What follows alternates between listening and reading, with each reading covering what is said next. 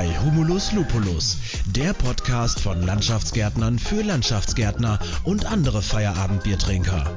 Von Fabian Pollmann und Christoph Vornhold. Viel Spaß beim Zuhören wünschen euch Fabi und Christoph. Prost! Prost zurück. Prost zurück. Ja, hallo liebe Hörer zu einer neuen Folge unseres Podcasts Humulus Lupulus, der Landschaftsgärtner-Podcast von Landschaftsgärtnern für Landschaftsgärtner. Die Stimme, die ihr gerade gehört habt, gehört zu Detlef Kaas, ein Diplompädagoge aus dem Teufelsmoor. Da kommen wir gleich noch zu. Warum Teufelsmoor oder wie auch immer. Ja, wir sprechen heute über die Wissensbilanz oder fangen an, darüber zu sprechen. Und ja, wir haben sogar uns überlegt, daraus auch wieder eine kleine Miniserie zu machen. Wir haben eine noch laufende Miniserie mit ähm, Professor Dr. Felix Möhring. Ja, da macht der Fabi ja was mit. Und äh, ja, ich habe mir mal wieder einen anderen Gesprächspartner gesucht, den Detlef. Und wir machen da eine Miniserie zu eben jener Wissensbilanz, wo ihr dann heute, liebe Hörer, gleich HörerInnen, gleich erfahren werdet, was denn genau diese Wissensbilanz ist. Und jetzt können wir eigentlich auch schon einsteigen. Ja, Detlef Karst aus dem Teufelsmoor. Äh, Detlef, Detlef Kars, ich habe, glaube ich, ein, gerade ein T am Ende dazu gemogelt. Nein, das Detlef Kars einfach nur. Detlef, erzähl doch mal, Teufelsmoor. Ja, Mensch, hätte ich das bloß nicht gesagt. Das Teufelsmoor, das ist äh, eine wunderschöne Ecke. So gar nicht teuflisch, eher romantisch, in der Nähe von Bremen. Nördlich von Bremen, Bremer Förde, Richtung Stade, so. Da liegt das schöne Teufelsmoor. Und ähm, der Name Teufel, der landet sich, der leitet sich eigentlich von äh, äh, Taubesmoor ab. Da war früher nämlich so gar nichts los und arme Leute haben sich da angesiedelt und haben das Ganze dann urbar gemacht. Da, deshalb Teufelsmoor. Aha, guck mal. Ja, man lernt, äh, da fangen wir jetzt schon mit der Wissensbilanz hier an, Detlef. genau. ähm, magst du einmal zu deiner Person was sagen? Ja, gerne, Christoph.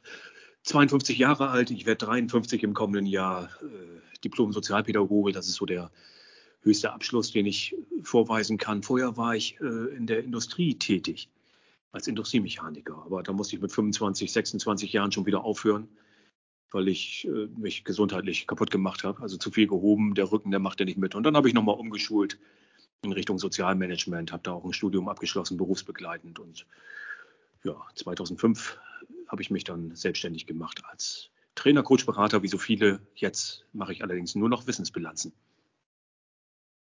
Okay, 2005 schon, ne? Sind ja auch schon ein paar Jahre. 16 Jahre. Manometer. Die ist ja aber auch eine Entwicklung, also von als Maschinenbauer zum Diplompädagogen. Ja. ja, hast du das, war das für dich irgendwie schon absehbar oder wärst du auch, wenn dein Rücken noch gehalten hätte, ja, also ist ja schon was ganz anderes. naja, Christoph, du musst wissen, das habe ich dir, glaube ich, noch gar nicht so gesagt. Ich, ich bin so ein permanenter Quereinsteiger. Ähm, ich habe so die Haltung in mir, dass, dass Menschen im Prinzip alles erreichen können, was sie wollen, wenn sie es wollen. Und da kann ich mich selber ja nicht ausnehmen. Also insofern habe ich da so ein paar berufliche Sprünge im Laufe meines Lebens vorgenommen, wo andere Leute sagen, hey, das hätte ich jetzt aber nicht erwartet ehrlich gesagt haben mir da immer gute Kontakte geholfen. Freunde, mein Netzwerk, das ich irgendwie aufgebaut hatte. Das mit dem Sozialpädagogen, das war auch mehr so ein Zufall, muss ich gestehen, weil das, ich brauchte Geld und einen Job und äh, eine Bekannte von mir, die hat mich gefragt, sag mal, kannst du nicht mit dem schwer erziehbaren Jugendlichen umgehen? Und ich habe gesagt, na klar, ich bin doch selber einer. Und ja, so kam eins zum anderen dann. Ne? Ja, so ist mal eine Entwicklung. Ja, apropos Entwicklung, wir äh, hatten bei uns auch vor, uns weiterzuentwickeln, Detlef. Deswegen äh, haben wir uns an, an dich gewendet, beziehungsweise der Kontakt war tatsächlich ein bisschen anders. Du hast dich an uns gewendet. Ich glaube, du hast auch im Zuge vom Podcast oder irgendwo hast du über uns gehört und dann gemeinsamer Bekannter und du hast mich dann mal angeschrieben, so, ey, hier bin ich. Und da habe ich, äh, ich nochmal bei meinem, bei meinem äh, Unternehmer, äh, äh Kumpel, ähm, äh, Erwin Hülscher von Heidkamp Hülscher nochmal angerufen, so, ey, was ist denn der, da für einer, der mich angeschrieben hat? Und Erwin sagte, ach, hör dir den Detlef ruhig mal gerne an. So, und äh, jetzt sind wir sogar hier und machen eine Podcastaufnahme. Das ist wirklich super, Christoph. Ich habe übrigens tatsächlich zuerst von dem Podcast gehört. Und zwar ganz oben im Norden, oberhalb von Kiel. Da sitzen hm. Kollegen von euch fachlich gesehen, Gartenlandschaftsbauer, die haben davon erzählt, so nebenbei. Da dachte ich, Mensch, das ist ja ein Ding. Also äh, Gartenlandschaftsbauer, die einen Podcast machen, die guckst du dir mal an. Dann habe ich gesehen, dass ihr in Borken sitzt. Da kenne ich auch schon den einen oder anderen Unternehmer, Unternehmerin. Und ja, auch da fühlte sich dann wieder vieles über ein Netzwerk, oder? Ja, guck an, genau, da sind wir wieder beim Netzwerk. So schließt sich der Kreis. Ja, wir haben jetzt eine Folge tatsächlich oder eine Miniserie, die mal wieder eher auf das Führungspersonal im, im Landschaftsbau abzielt, hätte ich fast gesagt. Ich hoffe, wir verlieren unsere Hörerschaft äh, ja unter den gewerblichen Mitarbeitern nicht, äh, nicht oder so, aber ja, ich glaube, bisher haben wir da einigermaßen erfolgreich, äh, haben wir uns da durchsetzen können, hätte ich fast gesagt. Mal schauen. Ich glaube, mit dir, Detlef, ähm, und der neuen Serie, ähm, ja, werden wir das bestimmt gut hinbekommen. Ja, ja äh, lass uns das mal einsteigen. verpacken, Christoph. Ja, guck mal, genau, das kriegen wir wohin. Jo. Dann lass mal einsteigen. Und zwar, erklär doch mal mit deinen Worten, was überhaupt diese Wissensbilanz ist.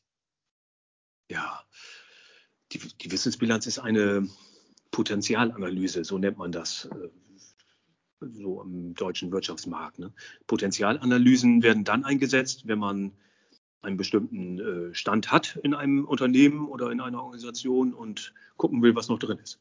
Also wie viel Potenzial man noch hat, wie viel Luft nach oben noch gegeben wäre unter den gegebenen Bedingungen. So, und ein, ein sehr erfolgreiches äh, ähm, Strategiefindungsverfahren, das gleichzeitig eine Potenzialanalyse abbildet, ist eben die Wissensbilanz. Die wurde um die Jahrtausendwende durch die Bundesregierung initiiert, durch die damalige Bundesregierung, muss man jetzt ja sagen, aus der Erkenntnis heraus, dass äh, ganz wenige kleine und mittelständische Unternehmen überhaupt mit ihrem eigenen Wissen umgehen können. Also ohne, ohne Wissen würden viele Unternehmen gar nicht bestehen, ohne das Wissen der Menschen, die darin arbeiten. Und das hat man erkannt und wollte da ein äh, Mittel zur Hand geben, eben die Wissensbilanz, die da aushilft, sodass Unternehmerinnen und Unternehmer mit ihrem eigenen Wissen und dem Wissen ihrer Mitarbeitenden besser umgehen können. Ja, die Wissensbilanz hilft dabei, dieses Wissen überhaupt erstmal zu erkennen und dann anschließend auch zielgerichtet einzusetzen. Du sprachst von kleinen und mittelständischen Unternehmen. Ähm, mhm. Wie werden die definiert? Ich kenne da unterschiedlichste Definitionen. Weißt du zufällig, wie genau die bei, bei der Wissensbilanz oder wie da eben die öffentlichen Stellen diese beschreiben? Ja, es gibt ja zwei Herangehensweisen, die, ich ganz gerne benutze. Ne? Also äh, aus, aus EU-Sicht, also aus Brüsseler Sicht ist so ein klein- und mittelständisches Unternehmen äh, ein Unternehmen mit bis zu 1000 Mitarbeitenden tatsächlich. Ne? Aber das widerspricht total meinem Gefühl, muss ich gestehen. Ähm, ich, ich, wende deshalb im Moment ganz gerne die Definition an, die verschiedene Fördereinrichtungen benutzen, nämlich KMU gehen bis 250 Mitarbeitende. So, das, das ist vorstellbar. Das kann man sich noch irgendwie vorstellen, äh, äh, wie so ein Unternehmen dann auch tickt. Und alles, was größer wird, geht dann immer mehr in Richtung Unternehmensgruppe, Konzern und so. Ne? Ja, also 1000 ist schon ein Brett. ja, das sag mal. Gibt es überhaupt Landschaftsgärtner in der Größe? Also von daher. Gute Frage. Na, ja, weiß ich auch nicht. Muss mal nachgucken, würde mich mal interessieren. Deutschland? Ja. Hm, weiß ich nicht. Egal. Gut, jetzt haben wir verstanden, die Wissensbilanz soll Potenziale heben. Mhm.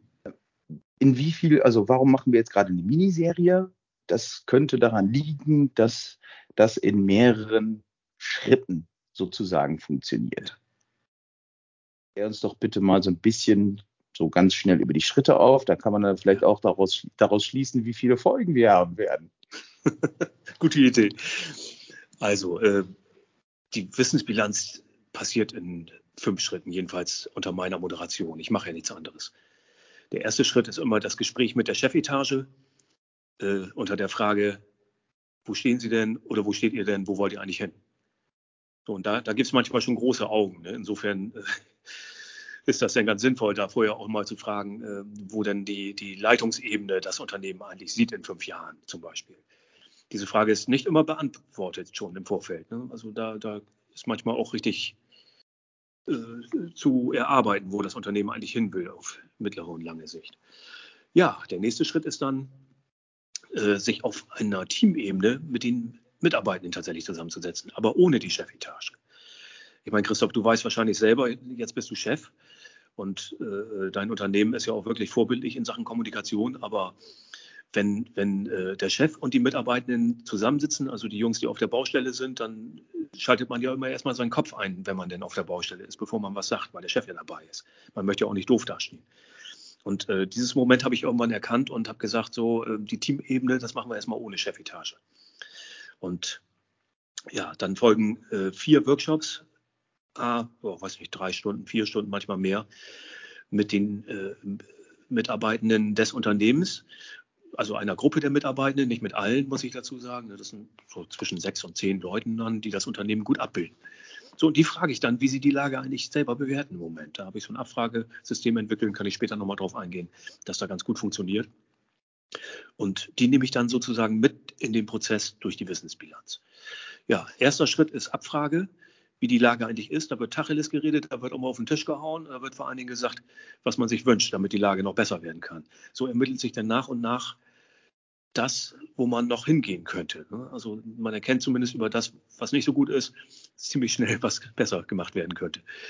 Danach wäre der nächste Schritt dann, dass wir äh, die Dinge, die wir vor, vormals dann bewertet haben, gemeinsam aufeinander beziehen. Wir bauen das Unternehmen sozusagen im Geiste nach. Ähm, wie wirken die Dinge eigentlich aufeinander? Ne? Wie viel Wirkung hat denn äh, die Laune des Chefs eigentlich auf die Motivation draußen auf der Baustelle? Und auch umgekehrt. Wie viel Wirkung hat die Motivation auf das Verhalten im Büro als Beispiel? Ähm, wenn wir das erkannt haben, das Ganze wird in eine Software eingefüllt, die durch Fraunhofer für die Wissensbilanz entwickelt wurde. Das mache ich dann. Ähm, dann äh, ist die letzte Phase dieser vier Workshops dann die Auswertung. Da hilft uns die Software ganz schnell zu erkennen, wo wir ansetzen sollten, nach Meinung der Mannschaft ähm, mit gezielten Verbesserungsmaßnahmen, sodass wir dann auch dieses Potenzial im Unternehmen heben können. Aber nochmal, die Mannschaft bestimmt oder schlägt erstmal vor, wo wir ansetzen sollten, nicht die Chefetage. Und das ist das Besondere an der Wissensbilanz. Das macht also richtig Spaß, weil es auch richtig Sinn macht und die Maßnahmen, die dabei rauskommen, die sind immer realistisch, weil ja, die, die Leute aus dem Operativen, von den Baustellen, aus dem Büro, aus den Zwischenebenen, die Bauleiter und Leiterinnen, die wissen einfach am besten, wo man ansetzen sollte. Und das wird dann anschließend dem Chef vorgestellt. Jo, und dann geht's los. Dann geht's los, genau. Losgehen tut's aber erstmal mit der Visionsstrategie des Chefs. Da können wir jetzt dann mal wieder einsteigen und sind, wir sind jetzt gerade in der ersten Folge sozusagen mhm. und sehen ja jetzt dann, okay, ähm, ich meine, wir hätten dich ja eigentlich gar nicht beauftragen müssen, Detlef, weil äh, ja, Potenziale heben geht ja bei uns schon gar nicht mehr. Du hast ja selber erwähnt, wir sind kommunikativ und alles so gut. Äh, ja, ja. Naja, äh, genau. Wir haben dich ja nicht umsonst angesprochen oder du uns oder wir sind zusammengekommen. Gut, aber ja. das ist jetzt ein anderes Thema. Wir sprechen jetzt natürlich nicht über anwesende Unternehmen und auch über, an, über anwesende Personen, sondern immer nur andere.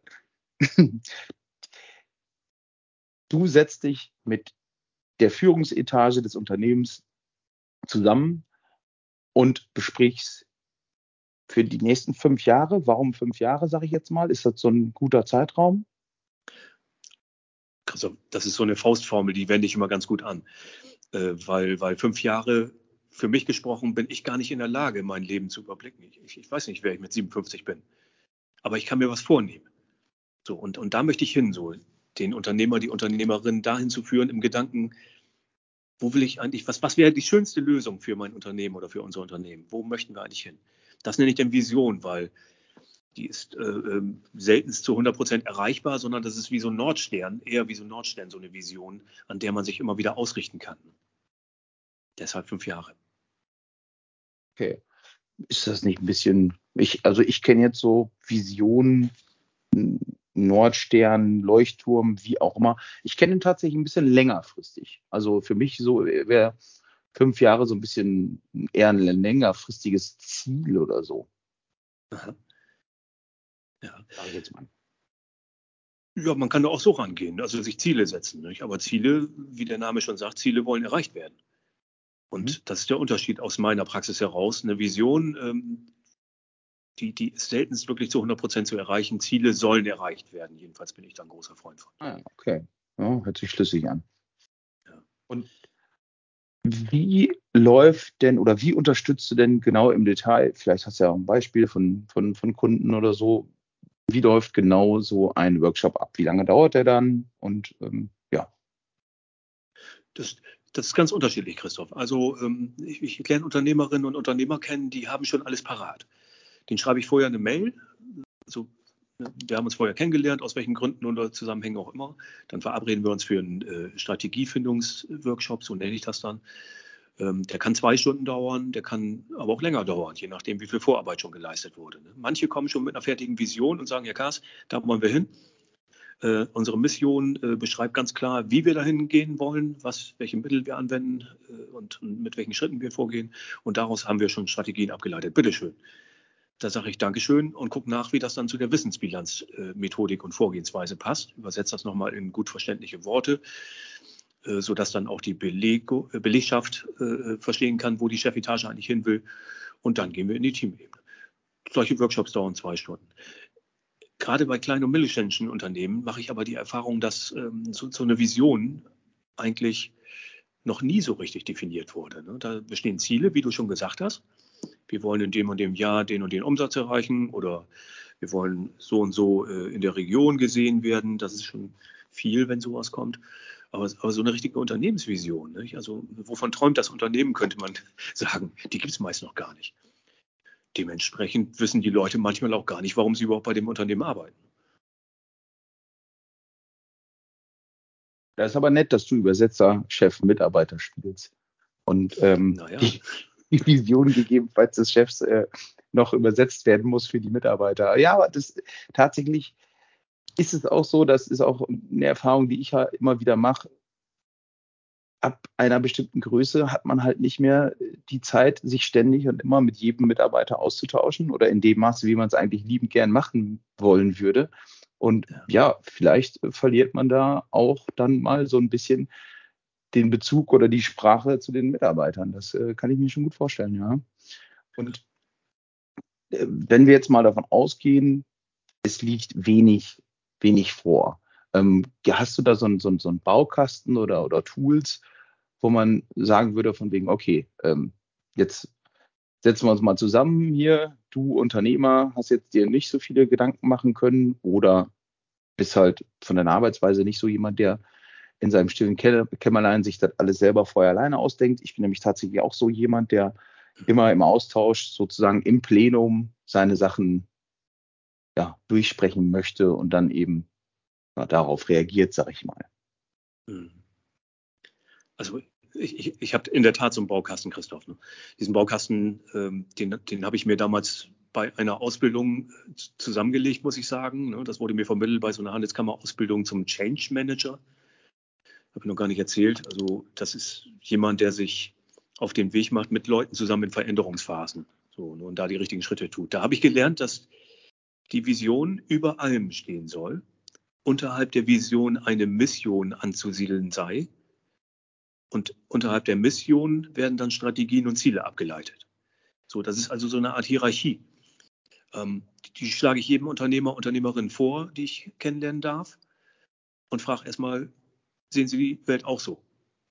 So, wenn wir uns darauf einigen können, dann geht es weiter, dass ich frage, ja, wie sehen Sie Ihr Unternehmen? Woran haben Sie gedacht, als Sie das Unternehmen gegründet haben oder als Sie es übernommen haben? wofür steht Ihr Unternehmen eigentlich im Grunde nach? Ne? Was sagen andere über Ihr Unternehmen? Äh, ehrlich gesagt stelle ich die richtigen Fragen und fülle diesen, dieses Toolset, diese Art hierarchische Beschreibung dann nach und nach auf, zusammen mit den Unternehmerinnen und Unternehmern. Was mich so ein bisschen besonders macht, ist, dass ich in Echtzeit visualisiere. So. Das heißt, ich schreibe in Echtzeit mit, was die Leute sagen. Das verblüfft die meisten Leute auf der Chefetage erstmal, weil äh, gerade wenn man noch in der Findungsphase ist, wenn man noch gar nicht so richtig weiß, was eigentlich die Unternehmensvision ist, wenn man da noch nicht hintergekommen ist, dann sagen einige, Herr Kass, also das können Sie auch so und so nicht schreiben. Trotzdem tue ich es, weil das ja auch zum Findungsprozess dazugehört.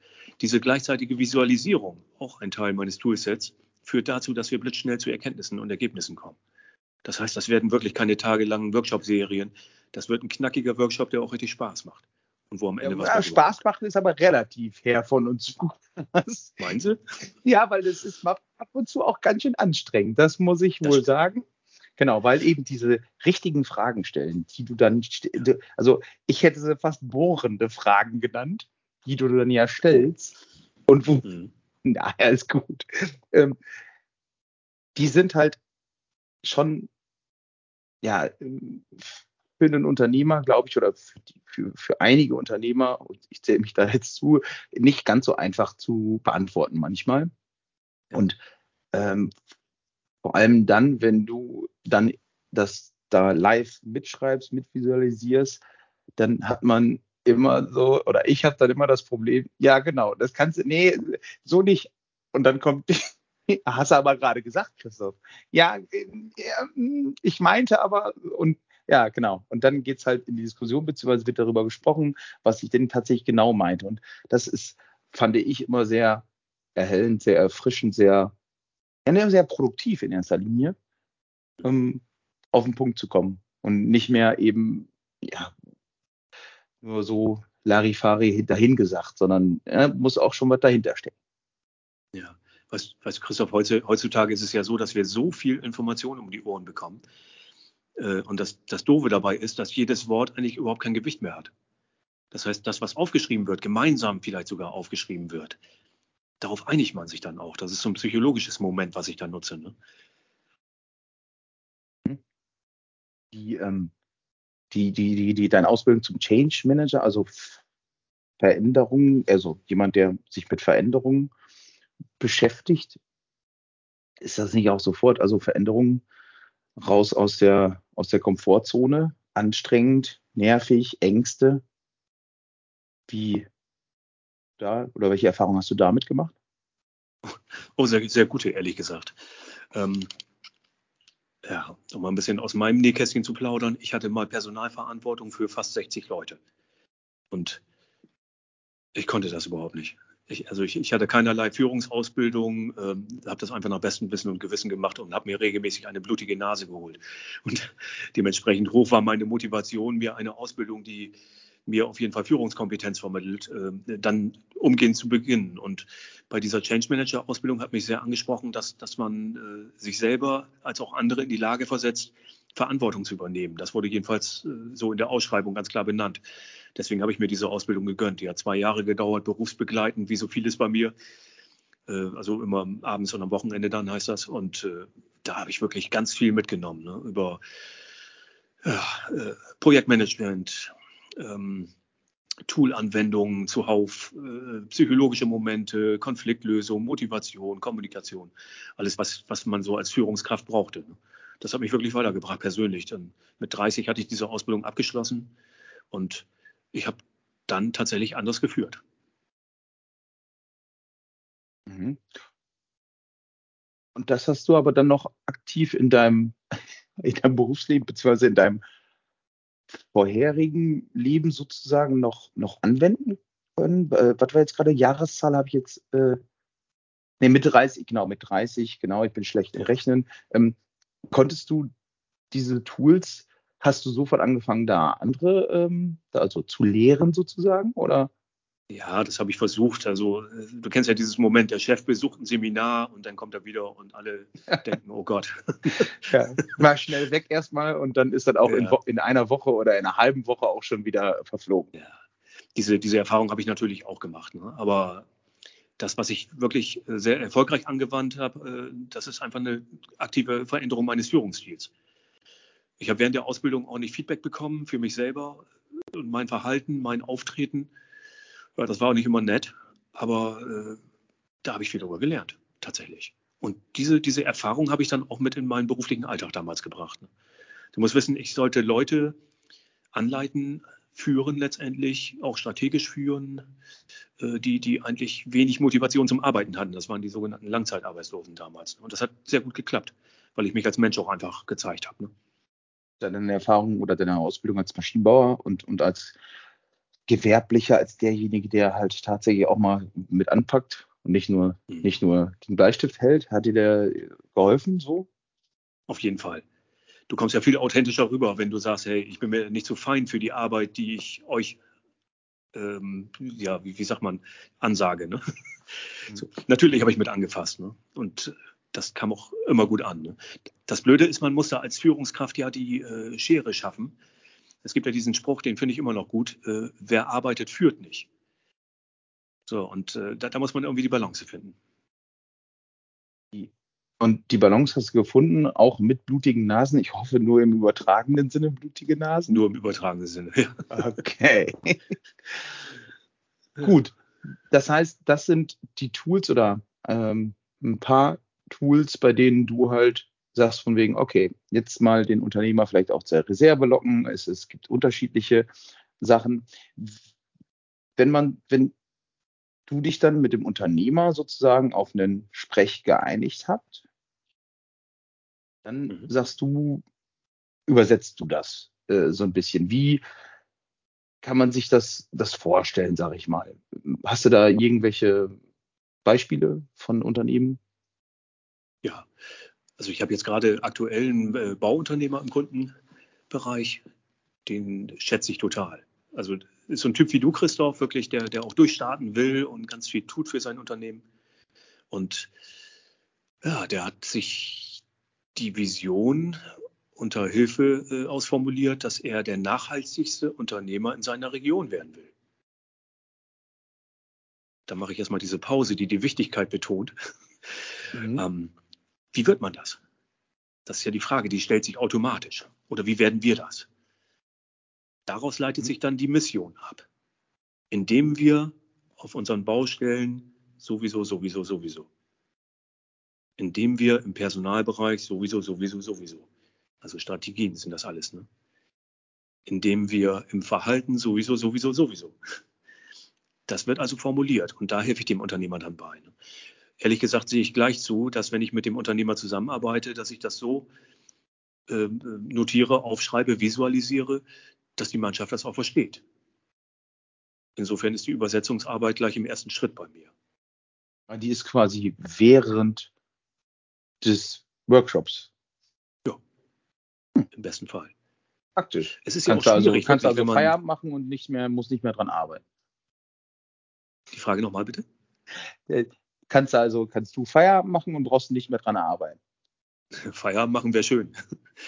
Du glaubst gar nicht, wie viele Fragen im Anschluss dann kommen. Nicht? Wenn ich dann nämlich diese Vision, Mission, Strategien daraus abgeleitet, vielleicht sogar Ziele, wenn ich, wenn ich äh, dieses ganze Paket den Mitarbeitenden vorstelle, in den Teamworkshops, im ersten Teamworkshop gleich, ne? die müssen ja wissen, wohin die Reise gehen soll, ähm, dann entstehen da natürlich Fragen. Ne? Wie meint der das? Das kann doch wohl nicht angehen. Manchmal auch andere Meinungen die muss ich dann wieder dem Unternehmer zurücktragen, also dass wir im zweiten Teamworkshop vernünftig weiterarbeiten können. Also da findet dann so eine Art Abgleich statt. Denn wir sind jetzt wahrscheinlich dann schon ein bisschen im zweiten Workshop, aber wird es da nicht sofort eben die beschriebenen Ängste, Veränderungen, Sorgen, wie, wird es auch bei der Belegschaft geben? Ja, natürlich. Also jeder, jeder denkt ja erstmal an sich und seine Familie und an seine Situation und im zweiten Schritt dann an das Team und im dritten Schritt an das Unternehmen. So ist meine Erfahrung jedenfalls. Sonst wäre man ja auch nicht Mitarbeitender oder Mitarbeitende. Ich finde das vollkommen okay in dieser Reihenfolge. So, und äh, da entstehen natürlich Ängste und Sorgen. Und auf diese Ängste und Sorgen muss ich auch in der Lage sein, einzugehen. Die wenigstens zu transportieren, sodass sie dann vernünftig beantwortet werden können auf der Chefetage. Aber ganz, ganz oft ist auch direkte Hilfe und Unterstützung im Moment nötig. Ne? Wenn ein Mitarbeiter Angst um seinen Arbeitsplatz hat, weil er nicht versteht, dass das Prinzip Nachhaltigkeit auch Sicherheit für seinen Arbeitsplatz bedeutet, dann sage ich das natürlich auch. Stellvertretend für den Chef.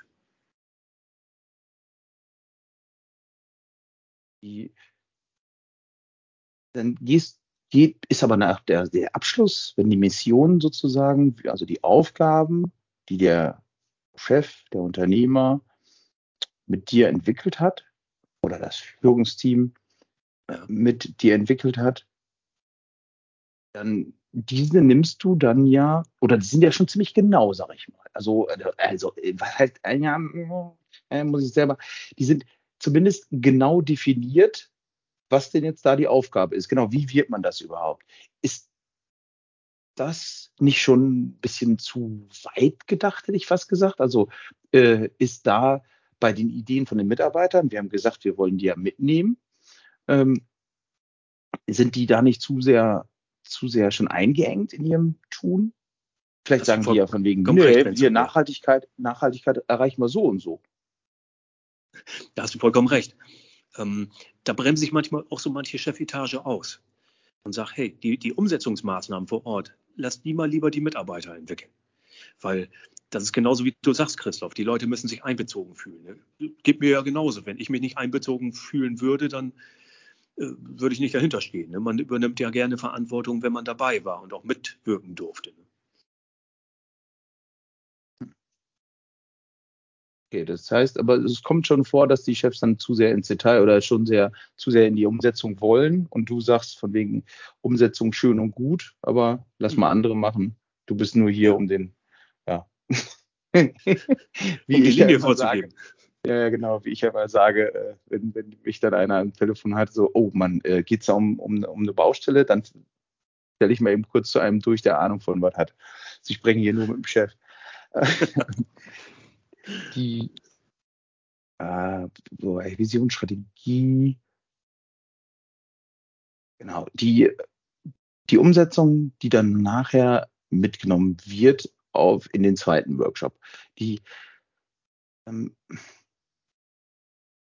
die wir nicht so genau vorgeben wollen oder oder beziehungsweise gibt es in den ja, Vorgaben, in der Vision und in der Mission. Da, du hast ja gerade Vision, Mission. Was ist da? Ich meine, ich kenne es jetzt so als Leitbild auch, beziehungsweise ich kenne mich da als Landschaftsgärtner, sage ich jetzt mal auch nicht so gut aus, aber ich kenne zumindest, äh, weiß zumindest, dass es ein Leitbild gibt. Also wir haben auch eins. Ähm, und äh, wie, wo ist da das Leitbild einzuordnen? Ja, nach meiner Meinung ist das Leitbild unterhalb der Mission einzuordnen. Das ist ja ein Verhaltenskodex, wenn du so willst. Wir bei Firma Vornhold verhalten uns so und so. Wir sind die sowieso. Wir sind nicht sowieso. Ne? Also solche Art Dinge stehen ja im Leitbild drin. Also Dinge, an denen man sich als Mitarbeitender auch orientieren kann. Insofern ordne ich das Leitbild hierarchisch gesehen unterhalb der Mission ein. Irgendwo parallel zu den Strategien und Zielen. Okay, und da ist eher so dann die Werte des Unternehmens oder die, ja, die, die man halt im Unternehmen leben möchte. Ja. Ein Leitbild ist für mich ein Verhaltenskodex, wirklich. Also so verhalten wir uns hier. Daraus ergibt sich dann, wie wir uns nicht verhalten. Mhm. Ist das, ähm, ist das, genau, für dich sagst du jetzt ja gerade schon so, wie viele Meinungen oder gibt es da Gibt es da sozusagen eine allgemein verbindliche Aussage, was ein Leitbild genau ist? Sage ich jetzt mal. Ja, also wenn man was ganz Allgemeines haben will, dann gibt man das einfach bei Google ein und dann äh, erfährst du, dass ein Leitbild eine schriftliche Erklärung einer Organisation über Selbstverständnis ist. So, das war's. Natürlich gibt man das nicht bei Google ein, Detlef, sondern bei Ecosia, der Suchmaschine, ja. die Bäume pflanzt. Okay. Ja. Danke für den Tipp, die kannte ich noch gar nicht. Echt? Super. Oh, ich bin genial. Ich glaube, ich habe schon über, über 3000 Bäume habe ich glaube ich schon gepflanzt.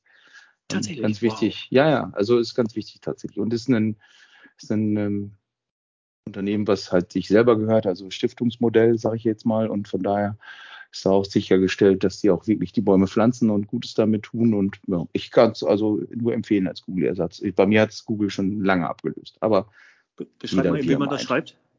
Äh, E-C-O-S-I-A. Ecosia. Ecosia, okay. Dann .org, glaube ich sogar, meine ich. Ja, ja gut, okay. Gucke ich mir gleich mal an, wenn wir hier fertig sind. Sehr gut. Ähm, wie war die Frage noch? Das Leitbild, ähm, genau. Leitbild, genau. Allgemein oder allgemeine Beschreibung oder, oder Aussehen ja. eines Leitbilds. Ja, weißt, weißt du, Christoph, ich habe gemerkt, dass dass es gar keine allgemeingültigen Erklärungen gibt, äh, was dies und jenes jetzt sein soll oder sein muss. Ne? Auch das mit der Vision ist Verhandlungssache, finde ich. Das ganze Leben ist Verhandlungssache, ist so eine philosophische Grundeinstellung, die ich habe. ähm, insofern würde ich das Leitbild da einsetzen, wo es wirklich gebraucht wird, nämlich nah am Menschen.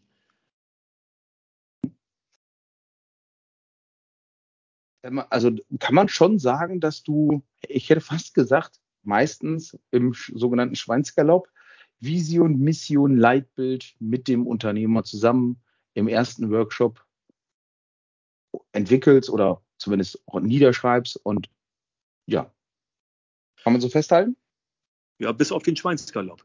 Ähm, das darf auch gerne ein schönes Tagungshotel sein, Christoph, mit, mit abendlicher Wellnessbehandlung und tollem Mittagessen und Abendessen. Ähm, das darf auch gerne zwei Tage dauern. Ne? Das Ding ist bloß, ich mache die Erfahrung, dass gerade in KMU solche Art Ausflüge gar nicht so richtig drin sind im Moment. Deswegen arbeite ich lieber am Ort des Geschehens und halte mich auch nur so lange mit Aufgaben auf, wie sie wirklich benötigen. Das kann gerne mal als Schweinsgalopp wahrgenommen werden, aber so mancher KMU, den ich frage, äh, Inhaber oder Geschäftsführerinnen, Geschäftsführer, die warten geradezu darauf, dass sie mal in dieser Art gefragt werden. Und dann sprudelt das einfach aus denen raus.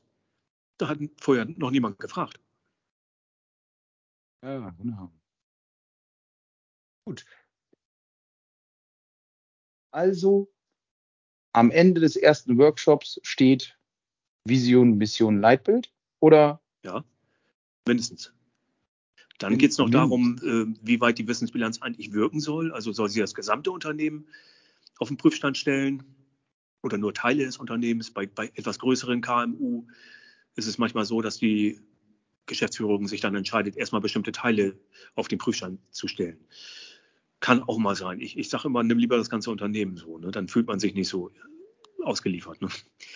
Ähm, dann geht es noch darum, in dem ersten Workshop auch um Chancen und Risiken. Also wie steht das Unternehmen im Moment am Markt? Welche Herausforderungen bestehen? Welche Risiken sind möglicherweise klar erkennbar? Aber auch welche Chancen bestehen? So, diese Art Fragen werden auch noch gestellt, ne? sodass so ein, so ein gutes Lagebild aus Sicht der Leitungs- und Führungsebene entsteht. Okay. Die werden, das mit den Chancen und Risiken wird auch noch sozusagen die Chancen und Risiken, die die ja, Führungsebene meint, die da sind. Ich meine, klar, die können das recht gut abschätzen, sage ich jetzt mal so. Da steht mir sofort die Frage, werden zum Beispiel Chancen und Risiken dann nachher auch noch durch die Belegschaft oder teilst du dann der Belegschaft auch mit, was der Chef meint, welche Chancen und Risiken es gibt und fragst dann auch nochmal die, was da äh, vorkommt? Ja, also das, was wir da erarbeiten in dem Strategieworkshop, ist sozusagen die Richtungsvorlage für die Wissensbilanz. Insofern müsste alles, was ich da erfasse, auch den Mitarbeitenden vorgestellt werden. Und das übernehme okay. ich dann. Und dann lese ich okay. das einfach vor und frage, na, was haltet ihr davon? Und da kommt sicherlich mal Ergänzung. Ne? Du glaubst gar nicht, was mancher Mitarbeiter aus seiner Bodensicht heraus erkennen kann, was der Chef von oben aus seiner Chefsicht heraus gar nicht sehen kann weil da zu viel im Weg steht zum Beispiel. Ne? Ah. Einer, hat zu, einer hat zum Thema Nachhaltigkeit neulich zum Beispiel gesagt, ja, ja, hört sich ja alles gut an, lieber Chef, aber du glaubst gar nicht, wie das bei uns abgeht auf den Baustellen. Ne? Solange äh, die Kollegen da nicht irgendwie die richtigen Verhaltensweisen an den Tag legen, äh, da wird das nichts mit der, dieser Vision. Ne? Und das ist natürlich eine Ansage, wenn man da mal hinterguckt, dann heißt es aus Sicht der Mitarbeitenden, ist das Umdenken der Kollegen die erste Pflicht. Da stellen sich ganz andere Fragen im Anschluss. Ne? Mhm. Ja, sonst wird die Umsetzung im Allgemeinen schwierig, sage ich mal. Nicht wahr? Und, und ein Denken, denn Denken in den Köpfen tatsächlich zu verändern oder zumindest ja, äh, versuchen darauf einzuwirken, ist natürlich mal ein Brett, was gebohrt werden will. Ja. Gut, apropos Bretter und Bohren, ähm, wir haben da jetzt auch schon ein paar, paar von gebohrt, würde ich sagen. Äh, hast du noch Punkte, die du sagst in dem ersten Workshop, die noch passieren, die ich jetzt nicht äh, in meiner in meinen in Fragen an dich äh, abgehandelt habe? Auch vielleicht so einen allgemeinen Punkt nochmal. Ähm, für ganz viele KMU ist es gerade auch in jetzigen Zeiten äh, ganz wichtig, dass sie äh, durch, durch solche Art Unternehmungen, die ja wirklich die Weichen stellen für die Zukunft, dass sie da gefördert werden. Und äh, ich bringe im Prinzip bringe ich mein Geld größtmöglich immer gleich mit. Ich kann ja nicht ganz umsonst arbeiten, bin aber in meiner Arbeit mit der Wissensbilanz bundesweit wirklich in jeder Wirtschaftsförderung bekannt. Wenn ich da im Namen des KMUs mich melde und sage, hier Unternehmen XY hat Interesse dran, mit uns eine Wissensbilanz zu machen, dann gibt es auch eine großzügige Förderung von Seiten der Wirtschaftsförderung. Das ist aber schön. Kannst du da was zu den Zahlen sagen? Wie viel, wie viel Kohle oder ist das immer unterschiedlich? Och, Im Moment, Christoph, das, das macht man gar nicht glauben, aber im Moment gibt es Förderung um 80 Prozent. 80 Prozent. 80 Prozent wirklich.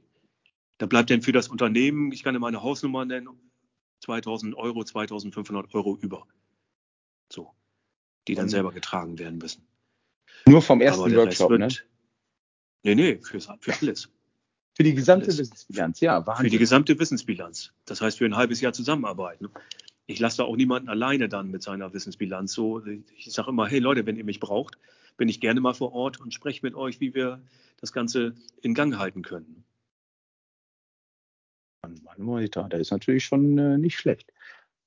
Gut, also Förderung auch möglich und kümmerst dich dann auch sozusagen mit dem, mit dem Unternehmen. Wahrscheinlich muss das Unternehmen aber auch schon auch noch was zur Förderung ja. beitragen und ausfüllen und machen und tun. Äh, ja, gut, das ist nun mal so im, bei Förderung, aber grundsätzlich kümmerst, äh, hilfst du da auch mit. Ja, ich habe das ja nun zigmal durch und mir fällt das einfach leichter als ein Unternehmer, der das zum ersten Mal mit in Kontakt kommt. Ich stelle die Kontakte her, ich fülle die Unterlagen vor, aus mit dem Unternehmer, mit der Unternehmerin. Äh, ein paar Sachen kann ich einfach nicht wissen die muss dann die Unternehmerin, der Unternehmer mit eintragen und dann geht das aber alles seinen Gang. Das haben wir innerhalb von zwei Wochen in der Regel dann äh, eingerichtet. Cool. Ja, sonst noch Punkte? Oh, ich wüsste im Moment nicht, ehrlich gesagt. Ja, guck ist höchst spannend, dann können ist höchst spannend, Christoph, wirklich. Ja. ja, wir machen ja, wir, wir haben ja noch ein paar bisschen Zeit, äh, uns in den anderen Folgen drüber zu, zu unterhalten. Grundsätzlich machen wir es so, am Ende unterhalten muss. Oder ich mache so. Fabi ist mir aufgefallen, macht es nicht immer so. Äh, aber ist auch gut bei einer Ausgleichsberechnung, die er dann mit, äh, mit Felix durchspricht, ist ein bisschen schwierig, hätte ich was gesagt, äh, sich dann einen kreativen Namen für eine Folge zu überlegen und auch eine kreativen, einen kreativen Namen für, für die Miniserie. Ja. Hm, lass uns mal darüber unterhalten, wie die Folge oder Schrägstrich die Miniserie heißen könnte. Die Miniserie haben wir im Vorgespräch schon, schon gesprochen.